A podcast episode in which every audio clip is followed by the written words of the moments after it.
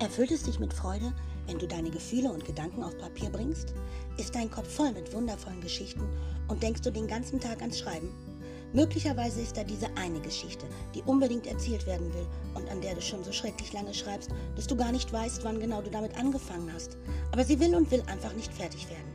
Wenn man dann doch mal die Zeit findet und ein ruhiges Bettchen gefunden hat, sich endlich freimachen konnte und die Word-Datei geöffnet hat, greift sie mit ihren kalten Fingern nach einem und drückt erbarmungslos zu. Die Schreibblockade. Auf diesem Podcast möchte ich dir zeigen, was du tun kannst, um gar nicht in eine Blockade zu geraten und endlich ins Schreiben zu kommen, wie du eine feste Schreibroutine entwickelst und deinen Eigenflow findest. Natürlich erfährst du auch einiges über meinen eigenen Schreiballtag als Autorin und meinen Weg zum Buch.